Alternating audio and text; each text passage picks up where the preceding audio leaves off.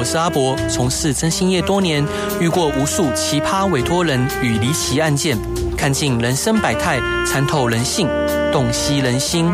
现在就让我阿博用社会观察家的角度，带你一起挖掘故事中的不同观点。欢迎收听《真心话大冒险》。各位亲爱的听众朋友，大家晚上好，欢迎回到飞碟电台，收听由我真心沙仔主持的《真心话大冒险》。今天邀请到的特别来宾，她是一位专业的女演员，她没有结婚，有一个小孩，现在正体验开放式的关系。她短时间经历母亲的去世跟爱犬的骤然离世，她以她的经验带来这本书，我们都有体验自由的能力，鼓励大家，不管遇到什么事，我们都是自由的。让我们热烈的掌声欢迎。呃，就是第五十七届电影是金钟奖迷你剧影集电视电影女主角的林晨曦小姐，Hello，欢迎您。嗨。所以可以请伙伴您介绍一下，就是这本书，我们都有体验自由的能力吗？那撰写这本书想带给大家什么样体验跟感悟呢？嗯，其实我一开始在写这本书，没有设想那么多哦。因为其实编辑一开始要稿，我也很没有很不确定这个书是不是应该要出版。嗯、对，我不觉得我自己的故事有耸动到要就是告诉大家，嗯，可以怎么样过生活。对。那但后来我梳理了一下我的人生脉络之后，嗯，我就发现说，嗯，如果。呃，也许单纯只是做一个分享，对，而不是说教。嗯哼，或许大家可以也有一些有点像故事上的交换吧。因为每个人可能都有养狗的经验，有生小孩的经验，或者是呃有母亲呃家人离世的经验。是对，所以单纯就想说做一个分享，但因为我也不知道我要分享什么。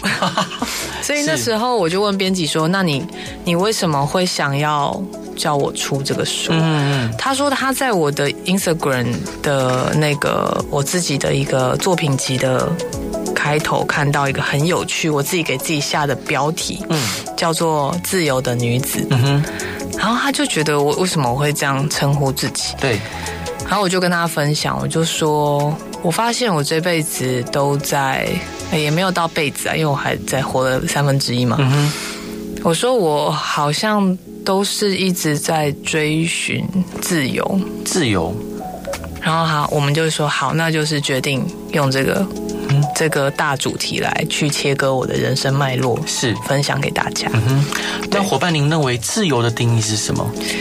自由没办法定义哦，是，因为你定义的话，它就会被限制。嗯嗯嗯。但是，嗯、呃，自由它可以是一个体验，嗯，它会是一个体验。对。那它也是，呃，人算是在渴望里面最终极的一个向往。嗯哼哼。对啊，像很多我们戏剧都会在谈论自由啊，对，爱啊，对。和平啊，嗯哼，还有就是这些呃很很极致的一些感受上的东西，嗯哼，对，那那都是人性的人的共通性，就是人都会在这个生命的脉络里面想要得到这种体验。是，嗯，那伙伴，您觉得您已经获得自由了吗？我随时都在自由的状态啊，好好哦，我没有获得，但我随时都在这个状态。嗯嗯，对，好羡慕。那您在书中提到，您是在误打误撞之下进入演艺圈，可以跟大家介绍一下这段好玩的历程吗？嗯，那时候我嗯高中高一，对，那起起初是我呃在一个我原先是在画画摆摊。画自己的那个手作商品，是。那时候文创商品还很少，嗯嗯，然后我们就自己弄了，我跟我女朋友弄了一个小摊位，对，在西门町摆摊卖自己做的小小小物品这样。嗯、那一开始在西门町有人递名片给我，请我去试镜或是什么，嗯、可是因为我有听朋友说有很多的呃骗子。哦，是，就是他们会对。叫你来拍 model car，然后。但叫你付钱，对对之类的，所以我就拒绝了。嗯哼。后来我回家不久后，我在捷运站的时候又遇到一个递名片的人，但他是节目部的。嗯。然后就是过去很流行的那个我爱黑社会啊，是，对。那我一开始其实很抗拒，因为我没有对这个行业有任何憧憬。对，对我也不是那么想要。呃，我觉得我没有办法掌握这个东西，所以我也没什么太大兴趣。嗯、而且我很想要投身画画这个事情。对。但他跟我讲了一件事情非常吸引我，他就说：“哎，你有没有什么才艺？”然后他说：“哎，我们这个节目也不是很难，你没有要干嘛。对，你有没有什么才艺？嗯哼。那你只要去那边表演一下，然后我们有一千五百块的通告费。嗯嗯。然后我想说。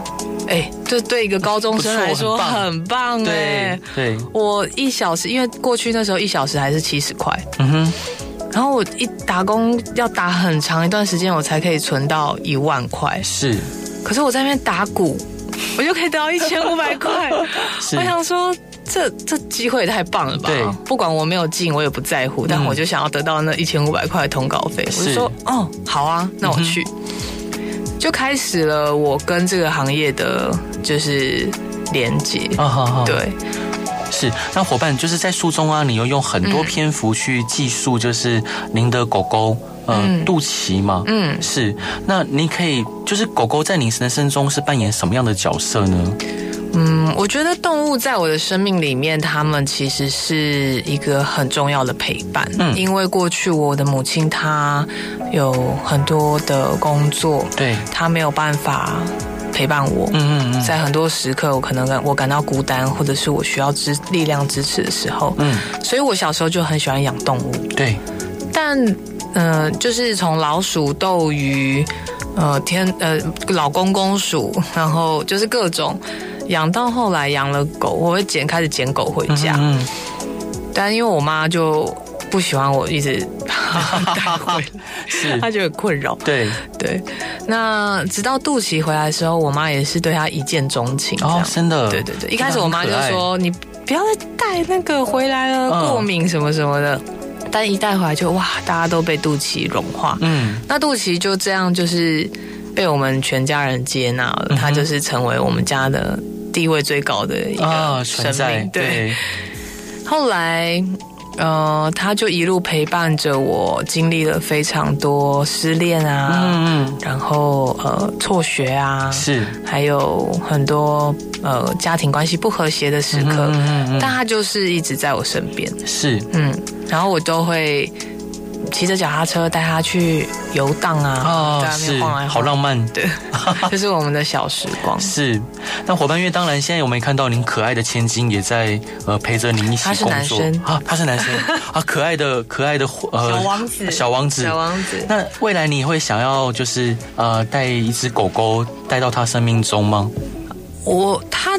自己养了一只猫啊！哦，是我看到那只猫，哦、但猫跟狗的那个感觉是完全不一样的。哦、呃，但他好像更喜欢猫，哦、啊、而且猫是他自己许愿来的。哦，是，嗯，为什么？那只猫怎么怎么许愿的？他就有一天，嗯，就说他他那时候我妈还在世的时候，忘记说什么，他们在聊天吧，可能在聊动物。嗯、对，然后我的儿子就说他。更喜欢猫咪，哦、他想要养猫。嗯，但因为我我很怕猫，嗯，我以前有被咬过，对对，所以我就跟他说，呃，不用不用不用。殊不知，我我其实一直觉得波波这只猫，它是我妈带给他的礼物。嗯，就我妈可能记得这件事情，所以我妈离世之后，突然这只猫就出现在我家阳台了。哦，这么神奇。对，然后那时候也有很有趣的事情是。其实它是有晶片，它有主人，嗯，但呃，他们也是走放养的方式哦，是。结果呃，后来他因为回去了一阵子之后，嗯，他没有来家里，嗯哼。结果后来又呃，因为一个寒流，我们把它接回家里之后，嗯、主人可能就好几个月没看到它嘛，哦，对。那那时候很可爱，就是呃。波波，因为我们有设一个小门给他，让他自由进出。嗯、对，因为我们觉得他还是会回去看他原来的主人。嗯。后来有一天回来，他就是有插一个纸条在脖子上。哦，是。对，就是猫送信这样。哦、我们打开是前主人写的。那其实前主人他就写了说：“谢谢我们照顾大头。嗯”他在那边叫大头。对。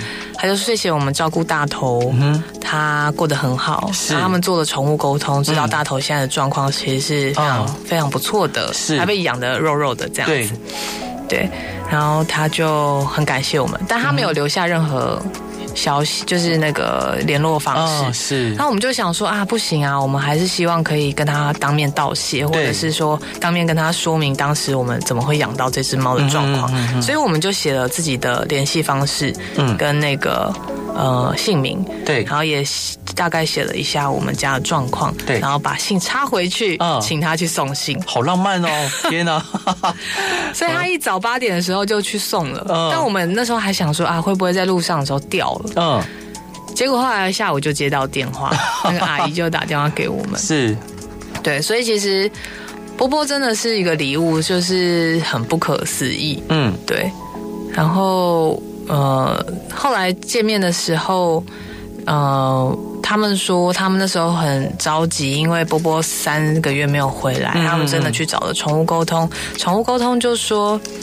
他是来陪一个哥哥的。哦，是，但他们以为那个哥哥是个单身汉哦，是是，就是独居的单身汉之类的，很很很需要没有女朋友这样，嗯，没想到是一个三岁小孩，真的太可爱了吧？是，那伙伴，您对宠物沟通的看法是什么？就感觉您身边发生很多浪漫的事情。哦我觉得，我觉得它其实是存在的。那个宠物沟通，它其实就是一种直觉吧。嗯、因为像我跟肚脐之间，其实也有这种连接。嗯，就即使我们不用呃我们所会的语言去讲话，对，但他的眼神跟举止，其实我都知道他在讲什么。嗯哼，对。哇，太太可爱了！那想请教您，就是当您拿下第五十七届电视金钟奖迷你剧影集电视电影女主角奖，有给您的生活带来什么样不一样的感受跟冲击吗？嗯，我觉得实际生活的改变是没有很明显。嗯，那但是在我的人生中有一个很很不一样的体验，就是说，第一个是。我觉得过去的我有一个虚荣心，我现在还是有一个虚荣心，嗯嗯，但是我那个虚荣心，我觉得得到这个东西之后，好像不是，好像不是我在追求的那个虚荣感。哦，是，就是应该说，呃，虚荣心被满足的其实很很快，它就是很像我我去买东西，对，我买了一个我很喜欢的包，嗯，然后我背着这个包。是。可是我知道那个不是我真正想要做这个职业的本意，嗯哼，不是为了得奖，对，而是为了不断的超越我自己，嗯哼，不管在演技上，或是在经验上，或是在是呃各种各种呃可以发挥的舞台上，嗯哼，其实我想要的是去借由戏剧去体验生命，对。所以当我得到的时候，我知道我身上开始有一个光环，嗯，那我其实是带非常感谢的，是。因为我知道这个东西，呃，是非常不容易的，嗯，对，我是带着非常感谢的心情。那我也知道，OK，那个虚荣心被满足了，是，但是我更清楚的知道说，其实我想要的不是只是这个，嗯，我想要的是真的投入在这个职业里面，嗯，去感受。更多的东西是去感受人性，感受每一个故事的发生。对，了解。伙伴，你这段你想分享给大家的歌是什么歌呢？Billie Eilish 的《What Was This I Made For》是他最近出的一个新专单曲。是，然后我觉得歌词写的非常好。怎么说？嗯，有点像是在自己的呢喃吧。哦，是。嗯，然后我还蛮喜欢他的曲曲子的那个曲调跟还有他的歌词。好，我们一起来听这首歌吧。Hello，各位亲爱的听众朋友，大家晚上好，欢迎回到飞碟电台，收听由我真心沙仔主持的《真心话大冒险》。今天邀请到的来宾是深具表演天赋而且才华出众的林晨曦小姐。Hello，欢迎您。才华出众，谢谢。好，然后呢，她出了一本新书，书名叫做《我们都有体验自由的能力》。想请教伙伴，你觉得体验自由需要具备什么能力？我觉得需要最重要的就是要敞开，敞开，对，就是你必须要足够的敞开，你才能去发现所有的过程，所有的呃机运，所有的遇见都是最好的安排。嗯哼，那这些安排它，它它都会有带给你完全不同的感受。嗯哼哼。但因为如果我们都是用很习惯的路径、很习惯的思考去看待一件事情的时候，嗯，其实你会很难。去体验到这个自由是，嗯，那想请教伙伴，就是您在第一次遇见花香的那一刻，这部戏里面，呃，您是在饰演女同志，嗯，那在现实生活中，您也是双性恋，嗯，他想请教您，在成长的过程里，你有因为这样的身份，或者是呃，在家人的不谅解中摸索自己的成长，有什么故事可以跟大家分享的？然后，如果大家有意识到自己的不同，要如何敞开自己？嗯。我觉得我自己算是少数中比较幸运的，是应该说我的心脏是越锻炼越强壮的那种。嗯嗯。但我身边也有很多的朋友是，呃，失去了勇气，对，失去了信心，是失去了希望。嗯，对。那我会说，如果在成长过程中，你开始了解到自己的不一样。其实就就是知道就就可以了，你不用刻意的去证明，或者是你不用刻意的期待说别人一定要接纳啊，因为那是属于你自己的一份礼物。嗯嗯，对。那可能在家人的关系之间会有很多的嗯不是那么顺利的嗯嗯嗯过程，也许，但。对啊，那个也是你的家人，他可能也需要一些时间去沉淀。是对，因为那个对他们来说是不熟悉的事物。嗯。嗯，我突然想到，我们公司有一位我非常疼爱的一位弟弟，嗯，他是他是一位同性恋，嗯、呃，对，然后他的姐姐就也是我们公司的伙伴，非常支持他，但他到现在已经二十五岁了，他不敢让他的爸爸妈妈知道，呃，他的性向，他害怕讲出来之后会被责骂。嗯，那如果是像您的朋友遇到这样状况，你会如何去鼓励他呢？我其实也不会强求说你一定要去告知哦，是对，因为时间到了，其实他会找到他自己的力量去说明这件事情。嗯、那在这个过程，我会关心他的事情是说，嗯，他开不开心啊？嗯、那在这个呃这个过程中，他有没有遇到他觉得很气馁，或者是他很嗯没有办法诉说的事情？嗯、那他会不会想要？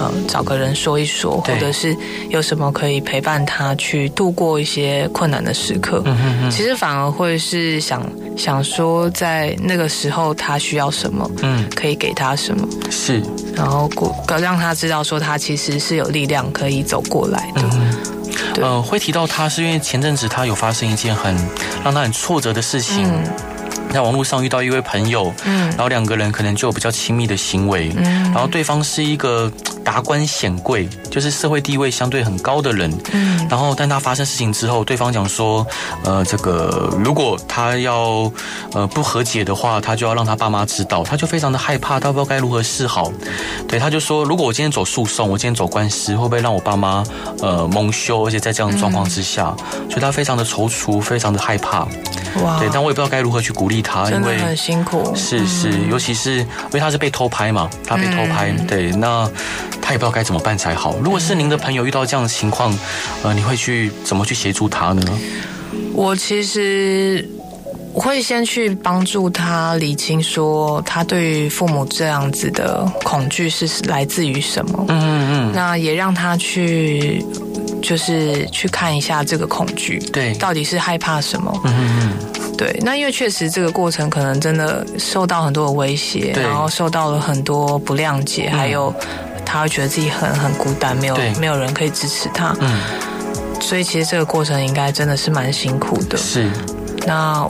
嗯，我会觉得他可以的话，有有个人其实能够去帮助他梳理一下他对于这件事情的恐惧到底是什么，嗯、哼然后再去找到 在这个恐惧的梳理的过程里去找到自己的资源，然后在这个资源里有了力量之后，我们再来解决当前的问题，嗯、是看看能怎么做。嗯、哼对，因为那个人在做这种事情也有一些情绪性嘛，嗯、哼对啊，那。我我们其实就是真的也不用走到这个程度吧，因为一开始大家也是你情我愿的，嗯、对啊。所以其实很多时候，不管遇到什么样的事，我自己觉得都要先安顿好我们自己。嗯嗯，因为我们把自己安顿好之后，你的力量才会足够，你才有办法站得稳。嗯哼，你才有办法去真的展现那个你自己是什么样的人，我要说什么话，嗯，而不是为了去应对我的害怕而假装我自己不是这样的。是，对。那想请教伙伴，您就是呃，您的怀孕生子是在很意外的情况下发生的。嗯、当然，您的另外一半也非常尊重您，然后你们一起开启了一段开放式的关系。这关系想法很新颖，可以跟大家介绍一下，呃，这个开放式关系跟爱的关联吗？其实“开放式关系”这个词，在我跟他那时候刚交往，并没有预设到。嗯嗯嗯。我们只是讨论到关于人性跟婚姻的关联。对。那因为林导演他自己本身是学法律的，他就是很清楚这个这个东西嘛。对。所以那时候我提出说，嗯，因为他年纪比我大蛮多的。嗯。我那时候跟他在在交往前，我其实很直接跟他讲说，如果你再找一个结婚的对象，嗯，那你。就是我们就玩玩就好，嗯嗯，因为我还很年轻，我那时候才二十岁，嗯，我其实没有这个预想，我也没有这个渴望，我一点都不想穿婚纱，也不会想要在家帮你煮饭，嗯，我说如果你有这个想象，那你找错人，是去找别人这样，哎，结果他回馈我是说，哎，他没有啊，他只是觉得很欣赏我这个女生，嗯。那我们就接下去开始聊很多的事，所以那时候聊到的东西是，呃，为什么不想结婚？嗯，那我也大略的跟他说一下我家庭的状况，嗯，但是我不觉得这个东西是导致我不结婚的原因，嗯，而是我的家庭的破碎让我看清楚真正的关系需要是什么，嗯，那以及说要维系一段关系。到底要怎么去做？嗯哼，因为那个东西都是出自于个人的自愿。对，就是我想要在这个关系上有付出，嗯、我就会做。对，你不用催我，也不用承诺我，我就会做，嗯、因为我心甘情愿做。是对，所以其实每一个人都有这个拿捏。嗯。所以我，我我不觉得说你在这跟我在一起，你就要告诉我说哦你会给我什么，然后你一定会对我多好，怎样？因为你所你所对我来说，你承诺我的这些都只是在刻意的满足我不安全感。嗯。但如果我没有不安全感呢？我可以，我告诉你说，哎，我其实可以把我自己照顾的蛮好的。对。我只想要开开心心的跟你在一起，可不可以？嗯。哦，那他他觉得很好啊。是。对。所以，其实这是我们很我们理想中的关系的样子。是，那讨论到婚姻的时候，呃，也大概了解了一下彼此对家庭对于这个不结婚的状况，嗯，那都还算是蛮蛮开放的，蛮敞开的，嗯，所以我们没有预想说我们一定要展开一个开放式关系，我们、嗯、我们对我们来说，我们只是对于人性的一个理解，就是人都有欣赏美的事物，对我们。作为女孩，我也可以欣赏，嗯，呃，不管是美的女孩或者是帅哥，嗯，都可以嘛。是。对啊，那你也可以啊。我我不觉得我们一定要假装没看见，嗯、或是去回避，因为你既然是一个成人，其实你可以为你自己的行为负责，是而不是今天你外遇了，然后你告诉我说是因为我没有陪你。嗯嗯嗯嗯，我觉得很荒谬哎。对，没错。对啊，为什么？嗯、为什么我要为你自己做的事情负责？很奇怪吧？对。所以其实我们在这一来一往的讨论里面，发现说，哎，我们其实对于关系的可呃相同的理想的那个渴望是一样的，就是我们希望我们在一起的时候就是开开心心，开开心心。对，是。那你们会因为什么事情吵架吗？我们会会吵架，但是很吵不起来，很吵不起来。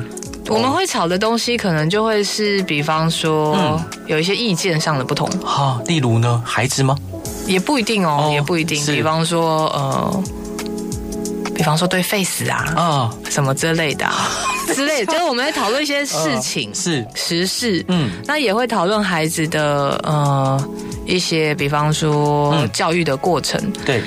可是那个东西都是讨论，但是吵起来不至于到谩骂，嗯，就是比较讲的话开始比较激烈，这样是比较像辩论社啊，辩论社，感觉你蛮享受这过程的。没有，我喜欢跟人家辩论啊，我喜欢分享，但我不喜欢辩论。哦，是是，好。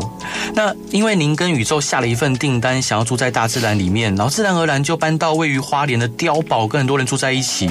嗯，这个你理想中的家是一个什么模样呢？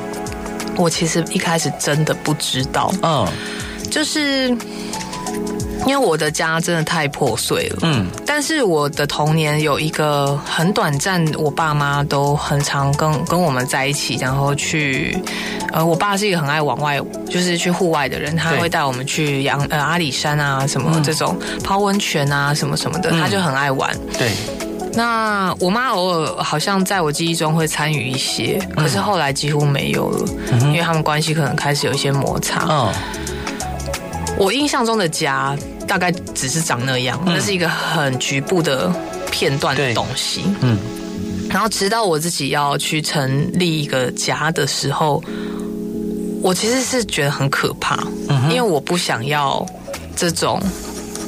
这种雏形。啊，是。然后我一直觉得有别的可能，嗯哼，应该要有别的可能，他不会只是三个人住在一起，对，就这样，嗯，然后每天就是 上学、吃饭、嗯、回家睡觉，嗯哼，我觉得他一定还有别的可能性，是，但我不知道他是什么，所以我其实都会是先去做试试看，嗯。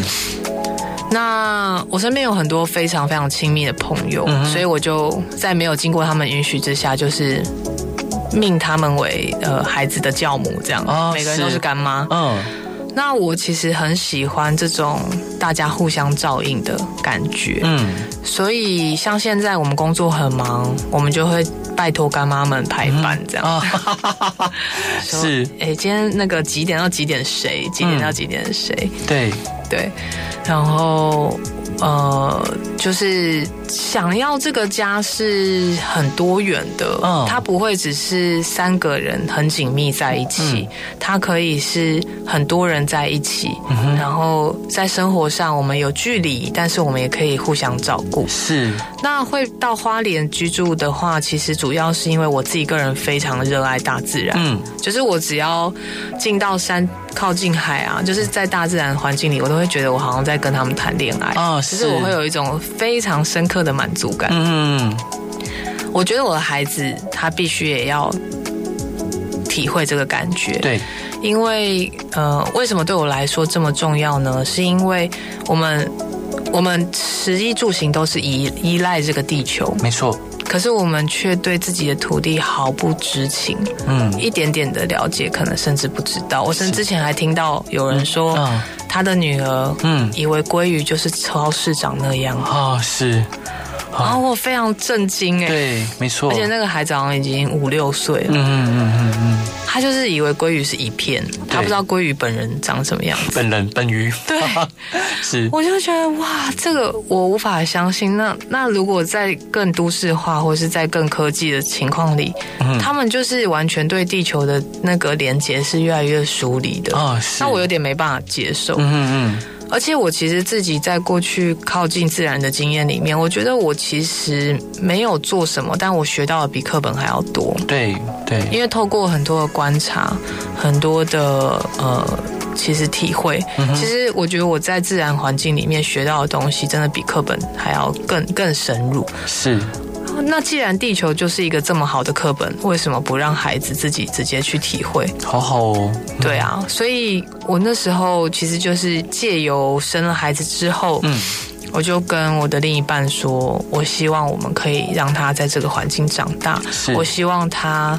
嗯，知道他吃的东西是从哪里长出来，嗯、哼他怎么长？对，那他每吃的一口饭，每一个菜，他都会很珍惜，嗯、因为这长出来就要花九十天、六十天、三十天，是，它不是一件容易的事。嗯，然后这个长出来的种子成了一朵菜，它就是成为你的养分。嗯，这个循环就是跟我们的身体是有很多的共鸣的。嗯、那借由这个。大自然环境的一个脉络，去了解我们自己的身体，嗯、所以我们也会知道你如何照顾这片土地，嗯、你就是如何照顾自己的身体。这个我都不用刻意告诉你，对，你自己在这个实践里面，你就会知道了。所以我就是非常热衷在这件事情上。是，我觉得您跟您先生的呃另外一半的组合真的非常的棒。对了，他很，他是真的很敞开的去接受我的每一个想法跟改变，是超棒的。对，伙伴，这一段你想分享给大家的歌是什么歌呢？是 Blue Giant，就是之前很就是上映的一个动画片，嗯。哦、然后它是。爵士乐，嗯，然后这首歌叫 New，嗯哼，那因为我自己觉得爵士乐就是一直是一种很自由的状态，嗯、它不会是。它其实有既定的旋律，但它还是在里面可以有很多不同的改变变化，变化。嗯，所以我很喜欢《Blue Giant》这首这首歌，还有这部电影。啊、嗯，因为我儿子他超爱啊这张专辑，啊、所以我就分享给大家。好，我们来听这首歌吧。Hello，各位亲爱的听众朋友，大家晚上好，欢迎回到飞碟电台，收听由我真心是阿仔主持的《真心话大冒险》。今天邀请到的来宾是热爱生活、努力实现自我又自由自在的林晨曦小姐。Hello，欢迎你。Hello，所以呃，他出了一本新书，书名叫做《我们都有体验自由的能力》，是由时报出版的。那想请教伙伴您，就这本书的标题目录“新生、再生、重生”，您是如何把目前经历的人生分成这些阶阶段的？那每一段对您来说代表的意义跟学习是什么？哇，这个是一个很棒的问题。嗯、呃，主要分这个三大部曲的原因，是因为。我当时在书写的时候，我遇到一个困难，嗯，就是比方说，他们提议说，哎，你可以写写关系，对，但是因为关系的形成的这个观念，并不是只是因为一个事件，嗯哼哼哼，它跟我的经历还有我，我感受到的东西都息息相关，对，所以我迟迟无法交出任何一个字稿，因为。太庞大了，我写不出来。是，所以后来就照着自由的脉络，呃，编辑他就是很厉害的去帮我分类。嗯，那借由这个分类，然后呃，昭荣就是帮我书写的这个这个编辑他呃，这个文字者、嗯、文字者，他就是帮我做了很多的提问。嗯，那我们就再照着这个脉络往下走，这样是。对，那呃，每一个阶段的影响，其实都成就了现在的我。是。对，那嗯，我觉得我好像没有办法逐一说，就是个别的状态。啊，嗯、但是最后的。因为这个过程它其实很很繁琐，对，然后也非常的复杂，嗯哼，但是它最后都带我走到了我现在最喜欢自己的生活的样子，嗯哼，嗯，所以伙伴，我想请教您，因为在书中，呃，你有提到就是母亲的离世，还有您最爱的狗狗杜琪，对，呃的离开，那我想请问，就是您对生死的观念是什么？你觉得如果有一天你可能要走的时候，这只狗狗会来接你吗？会吧，啊，除非他，呃，我甚至都觉得他已经先投胎了啊，真的吗？可是他投胎就不能来接你了？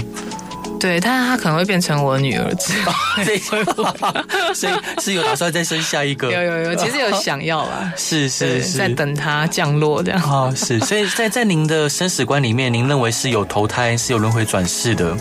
呃，我蛮相信灵魂的轮回啦。嗯嗯，就是我们每一个灵魂自己的设定，然后来到这个世界上，还有一些想要经验经验的事情，然后以及他。可以超越自己的过程。啊，是，我觉得那个东西是开放式的，嗯哼，对，但或许路径是不一样，嗯哼，像我之前在学习萨提尔的时候，嗯，他说只要你能够，呃，有一个老师就是跟我们说，你能够去改变此刻的自己，其实你同时改变了过去跟未来。啊，是。然后我对于这句话非常非常深刻跟喜爱，对，就是每一个。在这个当下的你自己，嗯，你足够的去觉察，足够的去呃感感知到自己的呃真实的状态跟感受，嗯嗯嗯、做出适合在此刻的你最适合你的决定，嗯，其实你同时呃呃去对于你的某部分的过去或是未来的自己做出同时做出了改变，嗯嗯嗯嗯，嗯然后我很喜欢这个这个概念啊，是。对。那想请教伙伴，您在撰写这本书的时候，呃，让您对过去的生活有更深的理解跟认知。嗯，那您如何计划在未来用这些认知来实现更多的自由与喜悦呢？还是已经很自由了？我，我没有计划哎，我好像没有办法刻意计划，嗯、但是我有很多我想要体验的事情，嗯、比方说我很想带着我的儿子去走朝圣者之路。哇哦，对，我很想带他去走走看。那有很多条路线呢。对，然后我也很想要再去进修我自己的绘画这一块，嗯，因为我就是对画画还是有很大的热忱，嗯，艺术这一类的，对。那我也很想要再继续钻研我的表演，嗯，去学习不同的系统，嗯，然后去看看，是对。其实好好多事我都好想要去体验，哦，好想要去做，是。然后我也想要 旅居在国外看看，嗯嗯嗯，对，我想要知道住在国外，然后出去思念自己的故乡的感觉会是什么。好。是，就我很想要，其实我有很多想要在这个地球上，在我生命有限的生命里面去不断体验的。嗯嗯嗯。所以其实，呃，经历母亲的死亡对我来说，那个是一个非常非常深刻的体会。对，我很感谢。第一个，第一个最棒的体会是我妈用她最后的那口气让我知道说，嗯，呃，我疾病其实不可怕。可怕的是你，你跟你自己的身体是从来不连接的。哦，是，就是你的身体已经不断的在告诉你它不舒服，嗯，可是你忽略它，甚至你把你的性命交托在医生手上，是，你觉得医生要救你，嗯，可是其实真正能救你的人是你自己，对，对，但我觉得我们很习惯让别人来救我，啊，是真的，对，因为那时候我妈她让我很深刻的是。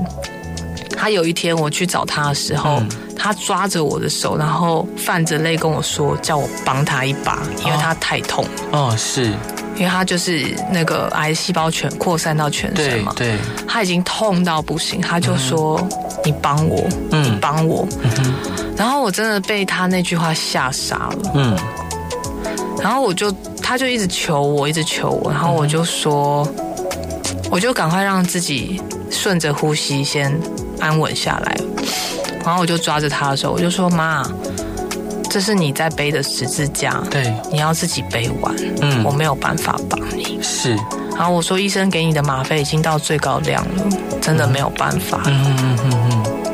然后他就很很绝望，很绝望，对。